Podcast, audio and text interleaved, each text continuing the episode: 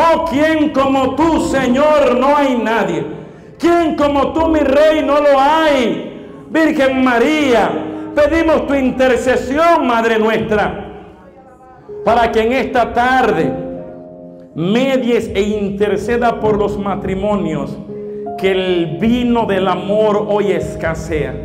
Que tu poderosa intercesión, Madre nuestra, se haga realidad con el favor de la bendición del cielo.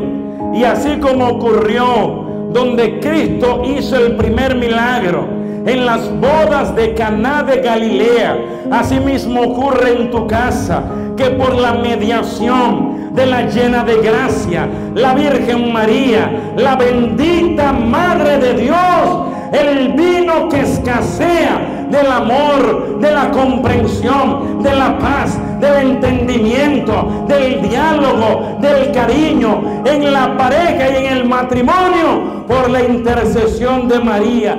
Dios haga el milagro en el nombre poderoso de Jesús. Oh gloria Baquía, Ramarajanda, Rabaya. Y que Cristo derrame su sangre sobre los matrimonios en esta hora y los proteja de todo mal y de toda persecución del maligno, de toda persecución, calumnia, mentira, chisme, tentación.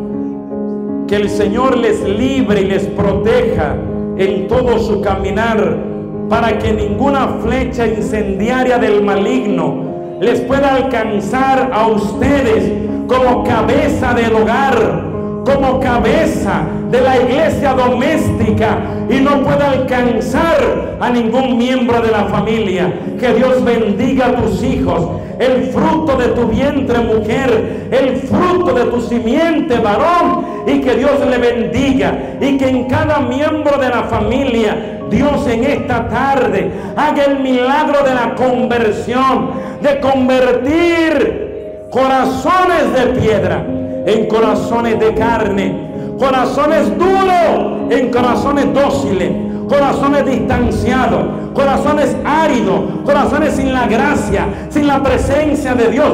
Ora ahora, mamá, intercede, papá, por tus hijos, clama por ellos, preséntaselo a Dios para que en esta hora Dios tenga misericordia, en esta hora de gracia, en esta hora de bendición y el Señor les alcance en el nombre poderoso de Jesús.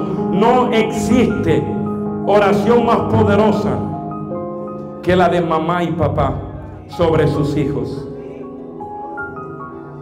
Cualquiera, el Papa Francisco puede orar por ello y no existe una oración más poderosa que la de papá y mamá. Esaú y Jacob se pelearon no por el ganado, no por las ovejas, no por la herencia material, no se pelearon por el oro ni la plata que tenía su papá Isaac. Ellos se pelearon para que el viejo los bendijera, para que el viejo orara por ellos y les diera su bendición, porque ellos entendían que era mucho más poderoso y más valioso la oración y la bendición de papá que todas las cosas materiales que el viejo rico tenía. Hoy en día creemos que la mejor bendición se la vas a dejar en el Banco of America, en el Banco Wells Fargo, en Chase. La mejor bendición no se le deja en un banco ni en cosas materiales. No está en una casa, no está en una residencia, no está en un pasaporte americano. La mejor bendición es transmitirle al Cristo verdadero, al Rey de Reyes, al Señor de Señores. Y si Cristo es con ellos, tu casa descendencia será bendita para siempre en el nombre poderoso de Cristo Jesús. Aleluya. Oh bendito sea por siempre, Señor.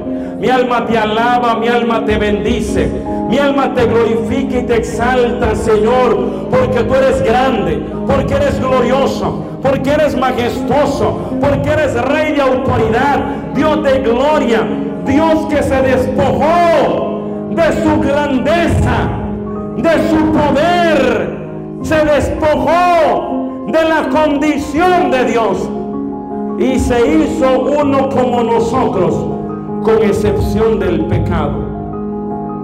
Y vino al mundo para demostrarte y a ti y a mí decirnos que no importa en cómo te encuentres, Dios está dispuesto a hacerlo todo absolutamente todo. No hay nada que Dios no haría para Dios alcanzarte.